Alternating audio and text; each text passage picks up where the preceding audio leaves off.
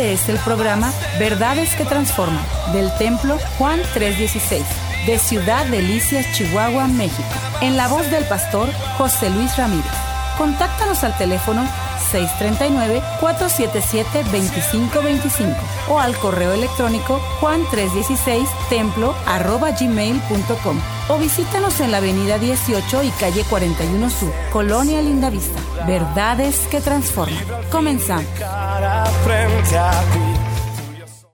Edras capítulo 1, versículo 1 al versículo 4. Antes de entrar en el pasaje, quiero dar una pequeña explicación en relación a este personaje que aquí se menciona. Ciro es el nombre del rey de Persia, un hombre que estaba en eminencia, un hombre que fue usado en algún momento para derrocar a uno de los potencias mundiales de aquel entonces y luego ellos entronarse y llegar a ser entonces una nación poderosa en la historia universal. Por lo tanto, estamos hablando de uno de los reyes más famosos o más conocidos o más poderosos en el momento del cumplimiento de una profecía. Escúcheme lo que le estoy diciendo. Dice, en el primer año de Ciro, rey de Persia, para que se cumpliese la palabra de Jehová por boca de Jeremías, despertó Jehová el espíritu de Ciro. ¿Despertó el espíritu de quién? Por lo tanto, quiere decir que estaba adormecido, estaba enajenado. Oye, y Dios sopló vida sobre alguien que no le conocía. Eso es lo interesante. Ciro no era un servidor de, vamos, no era alguien conocido por su piedad, sino más bien por su fuerza y por su riqueza. Dice, y despertó Jehová el espíritu de Ciro, rey de Persia, el cual hizo pregonar de la palabra y también por escrito por todo su reino, diciendo, Así ha dicho Ciro, rey de Persia, Jehová, el Dios de los cielos, me ha dado todos los reinos de la tierra. Está diciendo, soy el hombre más poderoso de la tierra porque Dios me ha posicionado. Y luego dice, y me ha mandado, fíjese qué interesante, que le edifique casa en Jerusalén que está en Judá. Quien haya entre vosotros su pueblo, sea Dios con él y suba a Jerusalén que está en Judá y edifique la casa de Jehová de Israel. Él es Dios, el cual está en Jerusalén. Y a todo el que haya quedado en cualquier lugar donde more, ayúdenle los hombres de su lugar con plata, oro, bienes y ganado, además de ofrendas voluntarias, para que la casa de Dios, la cual está en Jerusalén, oye, sea reedificada. Esto es muy interesante. Puede sentarse, por favor, en esta hora. El pasaje es un pasaje profético y voy a hablar cosas muy concretas en esta hora en relación a Dios. Dios es impresionante, Dios es grande, Dios es poderoso, pero hay una verdad, Dios es soberano, Él hace como Él quiere. Primero que nada el pasaje expresa el justo juicio de Dios para con su pueblo. La realidad, en ese momento antes de que se decretase, Israel había sido, antes de que se levantase este decreto o se cumpliese esta orden del rey persa Ciro, Israel estaba, había pasado por un tiempo de cautividad por 70 años. Aquellos que no conocen la historia, les quiero decir que Dios en la historia de Israel los había sacado de la tierra de Egipto con mano poderosa los había introducido a la tierra prometida y les había dado heredad y les había dado mandamientos. Eso lo conocemos la mayoría de nosotros. Pero el principio de la prosperidad y de la seguridad estaba condicionado. En otras palabras, Israel la condición para permanecer victorioso y bendecido era que sirvieran a Dios con todo su corazón, que no edificaran altares a dioses ajenos, que sirvieran exclusivamente a Dios. Pero dice la escritura, y eso lo encontramos en el Antiguo Testamento, ellos empezaron a servir a otros dioses en la tierra que Dios les había dado. Y por lo tanto, Dios levantó a una nación poderosa, en aquel entonces la nación más poderosa, los babilonios. Oye, Nabucodonosor, uno de los reyes más impresionantes. Dice que vinieron ellos, vamos, conquistaron a la nación de Israel y se llevaron presos o prisioneros, oye, y se llevaron las riquezas y demolieron la ciudad y la ciudad quedó en ruinas. Se llevaron a la gente más joven, quedaron solamente en, en la tierra de Israel los ancianos y la gente mayor y por lo tanto, oye, la tierra había sido, la tierra de Israel había sido desolada. Es interesante que Dios condiciona la bendición, vamos, bajo el bajo el precepto de ser obedientes. Ellos, por lo tanto, no guardaron el pacto y fueron entonces llevados cautivos. Es muy interesante lo que escribe una revista llamada Reyes y Negocios y habla del desarrollo de las civilizaciones que tiene mucho que ver con el comportamiento de las naciones, pero también con el comportamiento de Israel. Se dice que las civilizaciones en los tiempos regularmente surgen reinos que, que, gobiernan sobre los demás reinos de la tierra o sobre las demás naciones.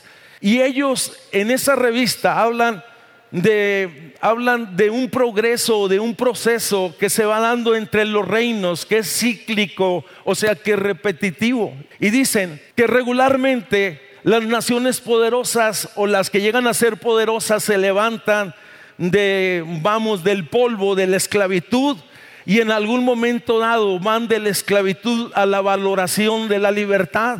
Parte de eso es parte de nuestra historia nacional y es parte también entonces de la historia de Israel. Pero de la esclavitud, oye, dije de la esclavitud pasan a la libertad y cuando están en libertad pasan a la abundancia, dicen, esta tierra es nuestra, y empiezan a trabajar arduamente las primeras generaciones y pasan por un proceso de abundancia. Pero cuando llega la abundancia dice que el tercer paso es el egoísmo y que las naciones suelen volverse egocéntricas y que del egoísmo se vuelven a la complacencia. Y si tan solamente usted examina lo que está pasando con los reinos o las naciones más poderosas, oye, que, son grandes y que tienen economías fuertes, han pasado de la abundancia al egoísmo y del egoísmo a la complacencia, que todo se vale. Vamos. Y en relación a Dios, de la complacencia a la apatía, y dicen, no necesitamos de Dios. Eso es lo que dice esta revista. Y en otras palabras, de la apatía al orgullo, vamos, y del orgullo nuevamente caen a la esclavitud, a una condición de esclavitud moral o a una bancarrota moral. Estamos diciendo que la historia de los reinos suelen ser ciclos que se cumplen, pero cuando nosotros vamos a la profecía, nos damos cuenta que no es cíclico, sino que hay una línea que Dios comienza, oye, y que se van cumpliendo acontecimientos perfectamente. En, en, el plan y en el tiempo de Dios no hay ciclos, sino hay una línea, oye, hasta el cumplimiento de todas las cosas. Nosotros en este momento estamos esperando que Cristo venga pronto, lo sabemos. Esa es una verdad cardinal. Oye, oye, en otras palabras, y los que han estudiado un poco la profecía saben los acontecimientos futuros de, después del rapto, después de la venida del segundo advenimiento, el milenio y todas estas cosas. No es repetitivo, sino es una línea de cumplimiento. Por lo tanto, estoy hablando que el pasaje que tomé este día en relación expresa un escenario profético. Yo le quiero decir que estamos en tiempos proféticos. Todo lo que estamos viviendo y todo lo que está sucediendo, oye, la realidad de las cosas, ha habido una aceleración en los aspectos proféticos y le quiero decir que decenas de profecías ya se cumplieron, diga conmigo, ya se cumplieron. El pasaje, por lo tanto, expresa un escenario profético. Jeremías capítulo 29, versículo 10 había profetizado que Israel pasaría por ese proceso de 70 años. Y luego dice, porque así dice Jehová, fíjese, cuando en Babilonia se cumplan los 70 años, ponga atención al punto, dice, cuando en Babilonia se cumplan los 70 años, dice el Señor, yo los visitaré. Qué interesante es esto. Fueron 70 años en los que ellos serían disciplinados. Dice, yo los visitaré y despertaré sobre vosotros mi buena palabra para hacerlos volver a este lugar. ¿A cuál lugar? A la tierra de Jerusalén. A concentrarlos nuevamente. Eso es lo interesante del pasaje. En Dios se cumplen las cosas. En Dios, oye, las cosas son perfectas. Vamos, la escritura dice que el cielo y la tierra pasarán, pero que su palabra no se no pasará y que todo lo que Dios ha prometido se va a cumplir en otras palabras. Yo les quiero decir en el momento que estamos viviendo, hermanos, ciertamente son tiempos, oye, de angustia, son tiempos de dolor. Isaías dice que tinieblas cubrirán la tierra y oscuridad a las naciones, pero cuando se refiere a su pueblo y a la iglesia, dice, mas sobre ti será vista mi gloria. Escúcheme, habrá confusión, habrá desorden, habrá opresión, pero Dios está diciendo que en los postreros días Él va a derramar de su espíritu sobre toda carne. La iglesia va a experimentar un despertar espiritual como nunca en estos tiempos. Tal vez estamos siendo afligidos por las circunstancias que estamos nosotros viendo, por todo lo que está sucediendo mundialmente. Pero vuelvo al punto, en Dios no hay error, en Dios hay cumplimientos y Dios se está preparando a su iglesia. Dios, se lo voy a decir en términos más teológicos, Dios está preparando a su novia y está hablando al corazón de su iglesia y diciendo, levántate y resplandece, vístete de vestiduras blancas, limpia tus manos, limpia tu corazón, levanta tus manos y glorifica a Dios, sea su nombre glorificado porque la salvación es cercana. Le quiero decir, está diciendo, pasados los 70 años, los voy a visitar, iré nuevamente. Oye, y es interesante, oye, porque tal vez pudiéramos interpretar, Dios va a hacer algo extraordinario y lo hace de manera singular en cada tiempo y en cada ocasión. En esta ocasión dice, los voy a visitar voy a preparar el corazón de ustedes para que regresen nuevamente a mi templo, a mi ciudad y la reedifiquen. Y Dios preparó hombres claves para este tiempo de restauración. Preparó a Esdras, preparó a Nehemías. Yo estuve hablando de Nehemías. Edras, hoy el sacerdote, es el hombre que Dios prepara para ir a instruir a los que habían quedado en Jerusalén. Nehemías sería la persona que iría a reedificar los muros. Pero en esa preparación, en esa visitación, Dios había considerado invitar y llamar a alguien que no era de su pueblo. Se llamaba Ciro. ¿Se llamaba cómo? Ciro, el hombre más importante, oye, de esos tiempos. Esto es impresionante. Y diga conmigo, eso se llama soberanía de Dios. El pasaje habla de la soberanía de Dios.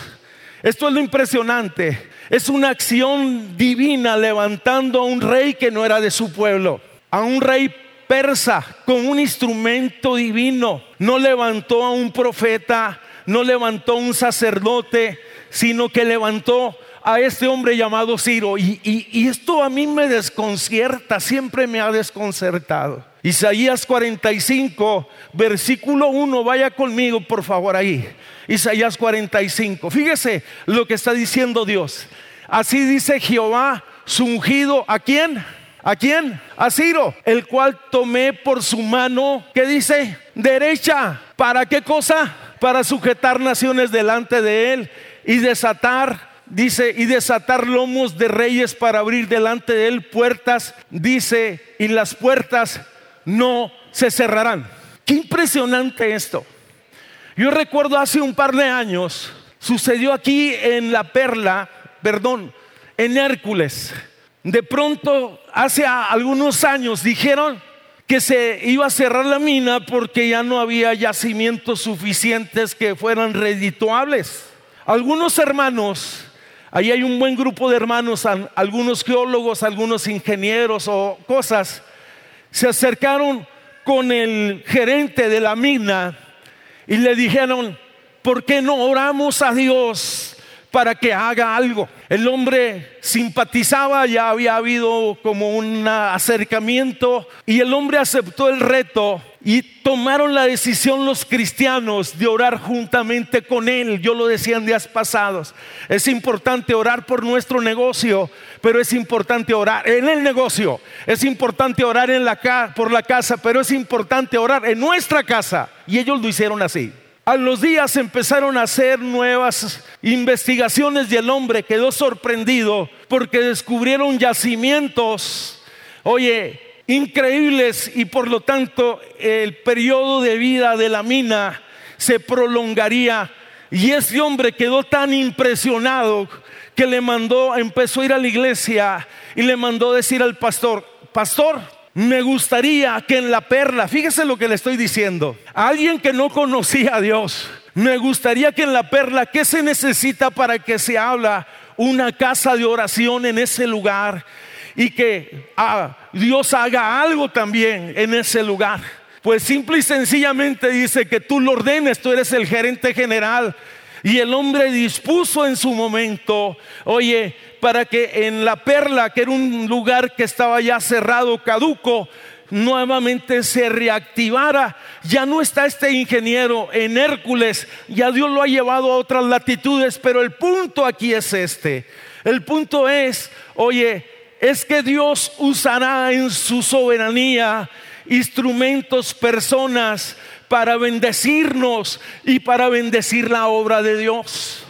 Los que no conocen la historia de la iglesia, cuando comenzamos hace ya algunos años, Dios, oye, tuvimos un tiempo de búsqueda de Dios, de retiro, oye, estábamos pasando la iglesia un momento muy difícil y decidimos orar, ayunar, pedir perdón a Dios por nuestros pecados, pedir que la presencia de Dios viniera y nos visitara. Teníamos toda clase de necesidades en el santuario. Oye, y aquel día que cumplíamos tres semanas de búsqueda de Dios, entonces vino una persona a una de nuestras reuniones. Habíamos suspendido las reuniones normales entre semana y solamente teníamos oración y adoración.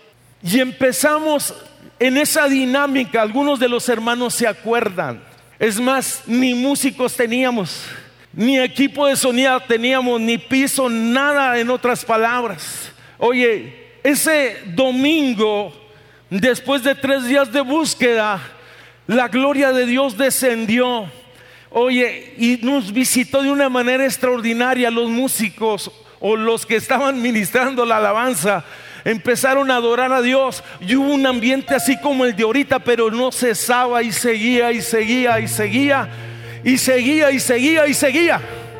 Este hombre era un chicano y estaba sentado, el púlpito estaba para este lado, estaba sentado en las bancas, aquellas grandotas Oye, que parecían mecedoras, algunos se acuerdan, ¿verdad? Porque se mecían todas.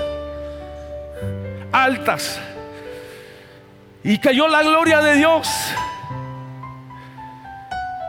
Y lo increíble es que Dios le habló a este hombre. Mire, tan increíble es que salió de aquí y se echó un cigarro allá y dijo, no lo puedo creer. Allá afuera. y Dios le habló al corazón a ese hombre. Algunos dicen, ¿Cómo es posible, pastor? Pues Dios es soberano. Él lo puede hacer para cumplir un propósito específico. Y fue una persona que Dios usó en el principio de nuestro ministerio en este lugar para animarnos y apoyarnos económicamente.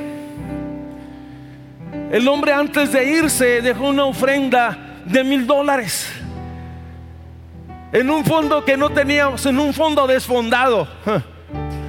Así que impresionante y luego regresó al mes y nos dejó otra ofrenda y otra ofrenda y otra ofrenda.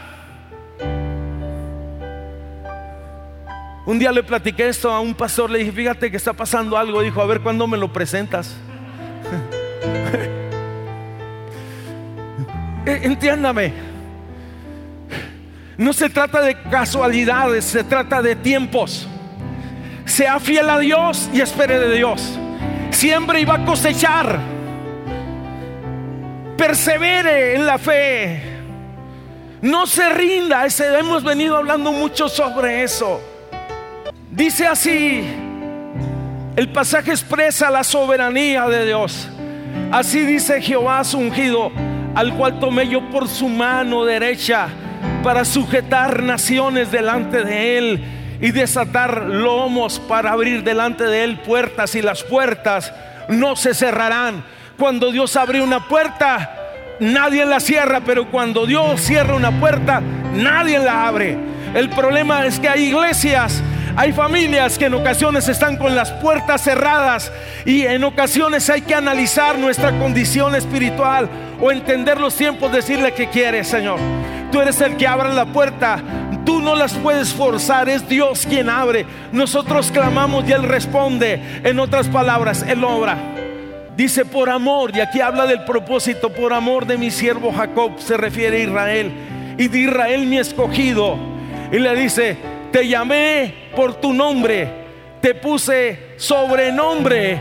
Y luego dice, aunque no me conociste.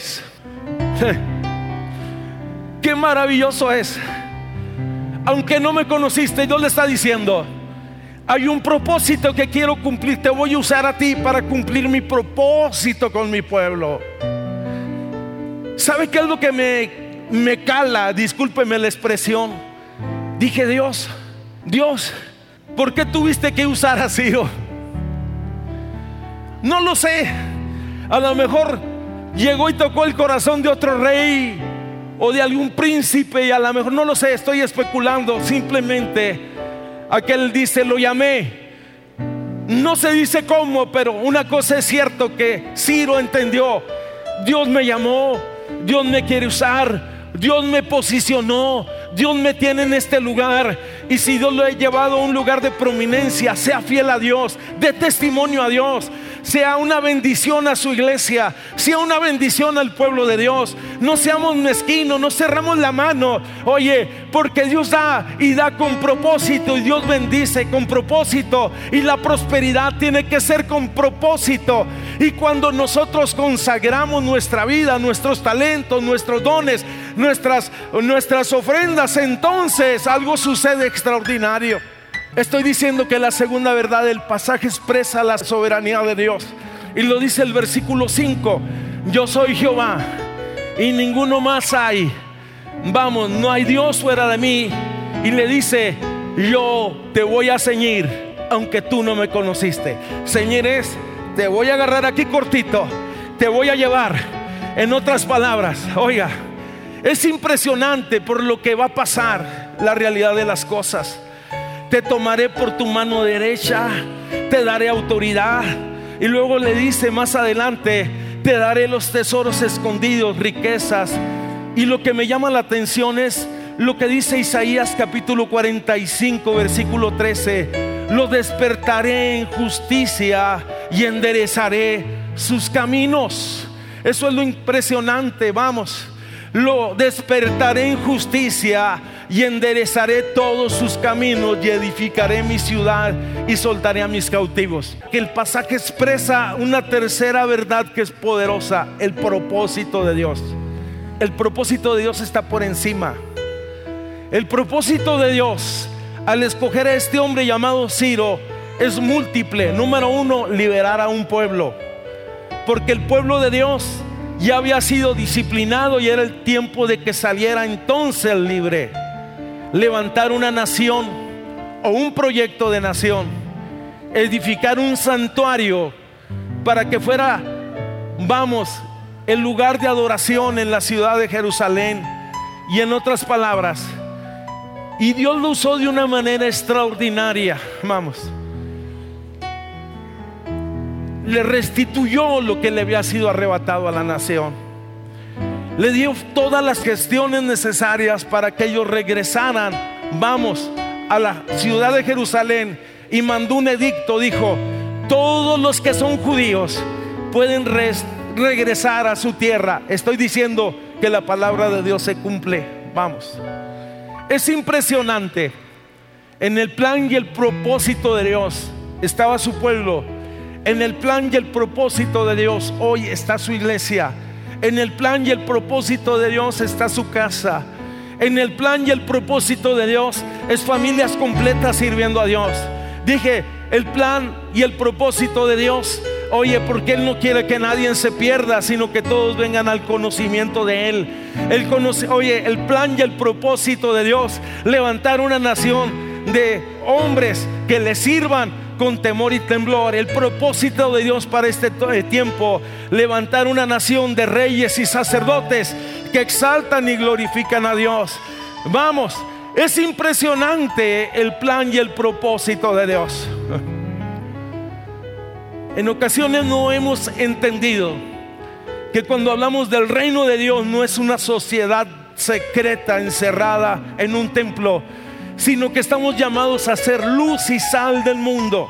La realidad que la iglesia tiene que ser influencia en medio de una sociedad que está batida, enferma, oprimida, colapsada, deprimida, y es la iglesia quien tiene el mensaje de salvación. En otras palabras, lo dije la última vez, el domingo, la realidad cuando Jesús dijo, venga tu reino, oye, es en la persona de Cristo, pero también es en la, en la vida de la iglesia, que el reino de Jesús o el reino de Dios sea una realidad en mi vida, sea una realidad en mi casa y sea una realidad en la iglesia. En otras palabras, vamos, que sea una pequeña sucursal del cielo. Qué maravilloso es pensar que lo que Dios ha dicho se cumple. Es, lo que dice el pasaje. Qué maravilloso es pensar que Dios es soberano, pero que en esos planes y esos proyectos que Él tiene, oye, estás incluido tú. Yo quiero decirte algo. No es una, no es casualidad, no es casualidad que tú precisamente hayas sido el primero, el segundo que haya llegado a los pies de Cristo. No es una casualidad. No es una casualidad que Raúl, o no sé, o Martino, como tú te llames, oye, hayas llegado a, los pies de Cristo. Pregúntale cuál es tu propósito. Qué interesante es cuando descubrimos el propósito de Dios como familia y entendemos que Dios quiere usarnos en este tiempo como familia para que el reino sea expandido en nuestra familia. Me llama la atención lo que Isaías dice después de tener una visión, un encuentro con la gloria de Dios. Y dice Isaías que oyó una voz del cielo y decía, ¿a quién enviaré y quién irá por nosotros?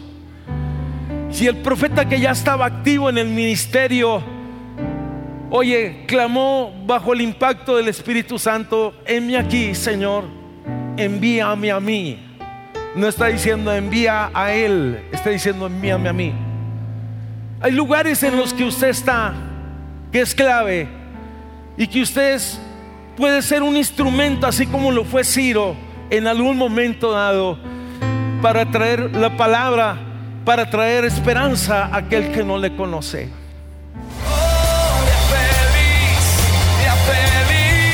Este fue el programa Verdades que Transforman del Templo Juan 316 de Ciudad Delicias, Chihuahua, México. En la voz del pastor José Luis Ramírez. Contáctanos al teléfono 639-477-2525 o al correo electrónico juan316 templo arroba gmail.com o visítanos en la avenida 18 y calle 41 Sur, Colonia Lindavista. Verdades que Transforman.